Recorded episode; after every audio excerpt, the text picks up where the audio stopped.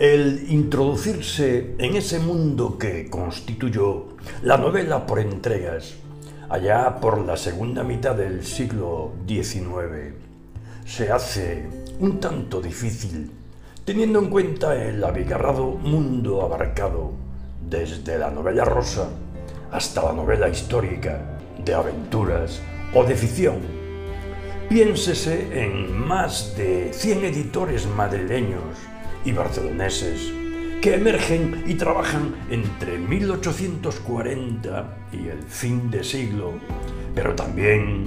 en el centenar y pico de autores que escriben para la editorial que se les tercie y contemporáneamente produciendo unas 2.000 novelas, a contar en cientos de miles de entregas, sumando de 4.000 a 15.000 libros si se encuadernan. Es difícil calcular lo que significan ese tipo de publicaciones que se sucederán durante 50 o 60 años del siglo XIX, teniendo en cuenta incluso que las décadas 60 y 70 serán esenciales para la novela por entregas, aun cuando no pasemos por alto entregas que siguen publicándose en los inicios del siglo XX e incluso más allá de 1920. De aquí que nos permitamos pensar que, más que literatura, la sociología es la única disciplina que puede usar certeramente del bisturí ante la novela por entregas en lo que se refiere a cantidad y a calidad, al considerar que el fenómeno de la novela por entregas no se produce a nivel individual, dado que es una sociedad quien la escribe y una sociedad quien la lee tratándose de una producción social y de un consumo social. Un fenómeno parejo al que sucedería en España a partir de 1960 y hasta hoy con las novelas de la autora asturiana Socorro Tellado López, la famosa Corín Tellado, que para muchos lectores sirve de placebo adquiriendo inverteradamente su obra. La novela por entregas nació en Europa, coincidiendo con las revoluciones que conoció esta y sus nacionalidades hacia 1848. Crearon un campo de ilusiones y experiencias que supieron aprovechar ya los propios autores, novelistas, ya los editores asociados con ellos, en un mundo en el que se han sobrepuesto las limitaciones geográficas e ideológicas, a que se han acomodado las nacionalidades europeas existentes con sus ciudades más o menos populosas y sus poblaciones rurales. A mediados del siglo XVIII, Solo Madrid y Barcelona poseían una industria librera de cierta importancia. Seguían a las mismas Cádiz, Valencia y Bilbao, con imprentas y editoriales de menos renombre. Un siglo después, hacia 1857, Madrid, merced a iniciales concentraciones capitalistas, conocía un particular contingente obrero para una población de 281.000 habitantes. El mismo año, Barcelona contaba con 170.000. Seguían las Sevilla con 122.000, Valencia con 106 y Málaga con 92.000.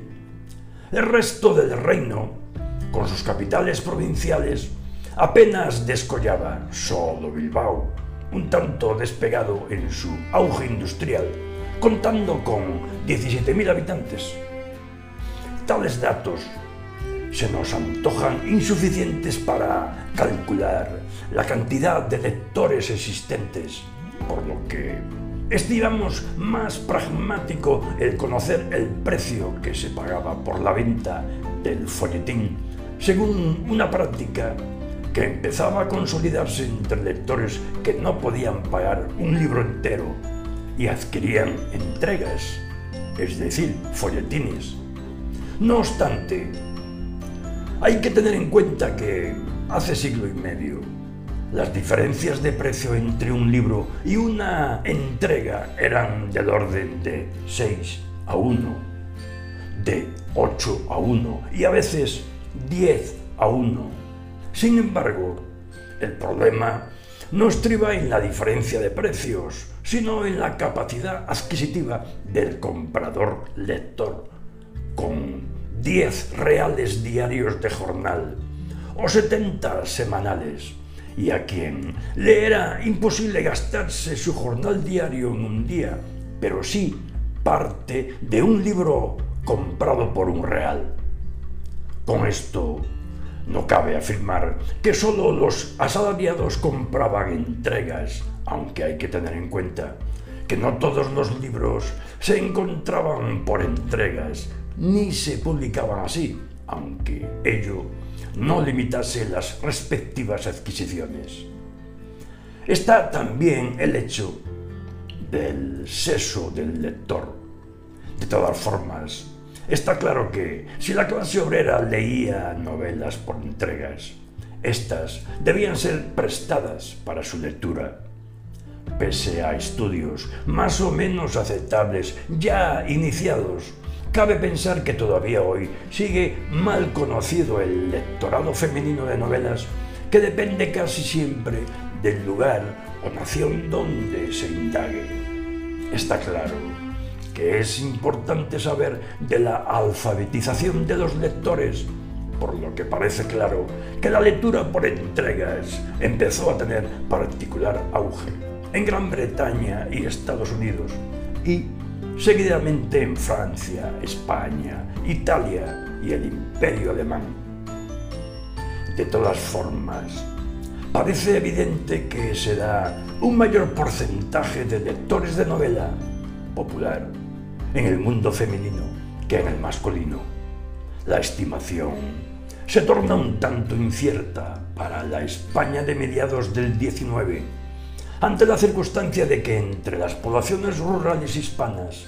se estimaba un 82% de analfabetismo. Nos encontramos así ante el hecho de que la novela por entregas pudo ser leída por un gran número indeterminado de mujeres entre las que el ser analfabetas no les privaba de escuchar una lectura a viva voz esto parece demostrable por la difusión que en su momento alcanzaron las novelas de Pérez Escrich,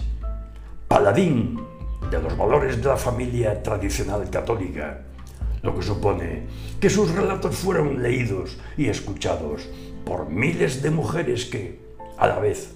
se interesaban en libros para jóvenes destinados a lectoras ávidas de virtud y de autosatisfacción, al ver reflejada su propia condición en una obra novelesca. No obstante, ni lectores ni autores suelen ser los mismos al referirnos a la novela por entregas propiamente dicha. Se han confeccionado listas de las más conocidas autoras y nos encontramos que estas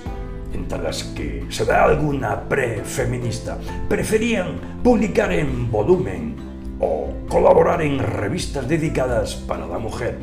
de una condición, muchas veces de una clase muy lejana de la proletaria. Otra observación que cabe hacer, independientemente de la conciencia de clase que se refleja en las obras, es el realce de características particulares. Así, abundan las novelas centradas en la chica obrera y el muchacho jornalero, y en las que el patrón se pinta con los más turbios colores. Reflejo este que se encuentra en la clase nobiliaria y en la iglesia. De aquí que, ante tal conciencia de clase, muchas de las novelas por entregas parecen dedicadas ya al mundo obrero, ya del pequeño burgués. Enos, así, ante un cúmulo de novelas por entregas que conocieron ya en el siglo XIX un particular éxito, presentadas mediante cuadernillos o folletines, en cuya venta mediaron muchas veces gentes y kiosqueros aprovechándose de la folletí no manía. Abusaron de sus lectores y clientes habituales al hacerles pagar por tapas y portadillas, pero también láminas y grabados impresos adecuados para ellas. A veces incluso ofrecían a estos estampas para enmarcar acordes con los relatos suministrados, poniendo en evidencia, por un lado, la picaresca de los vendedores y por el otro, el gusto quis de los compradores. A veces de acuerdo con los mismos impresores. De aquí que cabe considerar a la novela por entregas no solo un objeto paraliterario, sino también una mercancía que se ofrece de acuerdo con unas concretas leyes de mercado. Venta a plazos, nivel de la demanda, etcétera, etcétera, etcétera. Se daría el caso de que una novela por entregas publicada para unos 10.000 lectores como mínimo suponía una venta de 10.000 folletines semanales, despachados semanalmente, que eran leídos por muchos más lectores. Sin embargo, está el hecho evidente que, si la entrega se vende en un real, es decir, 25 céntimos, parece claro que se hace a un público económicamente débil teniendo en cuenta que una novela o libro completo venía a costar diez veces más. Está claro que un obrero de 1850 jamás pensó en gastarse diez reales en un libro, más si su jornada apenas llegaba a tal cantidad. De aquí el interés por parte del editor-autor por conseguir un número idóneo de suscriptores. Esto empezó a ser posible en el decenio 1843-1853, al introducirse eso que llamamos capitalismo industrial en España y proliferar una serie de especuladores como marqués de Salamanca, pongamos por caso, o gentes poderosas que crearon las primeras empresas ferroviarias y las primeras expansiones bancarias. Se vive, pues, en los inicios del capitalismo y con estos surgirá una considerable expansión urbana y un desmedido afán constructor, en cierto modo parejo al que ha conocido España durante los gobiernos de Zapatero y compañía. Treinta años después de refundarse la monarquía, tras el agotamiento franquista, y donde no existe la novela de folletín, pero sí múltiples sucedáneos, al encargarse con el periódico sabatino o festivo, publicaciones que les sustituyen desde el pliego de una enciclopedia a un libro de cocina o cupones ayudando a la compra de un electrotrasto, si se me permite la expresión. Esta evolución es un tanto comprensible si tenemos en cuenta que la implantación del capitalismo, el aumento demográfico, la emigración y cierta globalización ha cambiado el universo de la clase trabajadora, haciendo posible que los céntimos que se reservaban para el folletín semanal apenas tengan importancia ante un cambio de costumbres y estructuras familiares que obligan a desviar todo tipo de pago a plazos hasta otros bienes de consumo que hoy ha derivado a bienes tan corrientes como el automóvil o un electrodoméstico y casi siempre a la amortización de créditos hipotecarios en los que siguen empeñándose las clases obreras y medias en busca de un mundo mejor.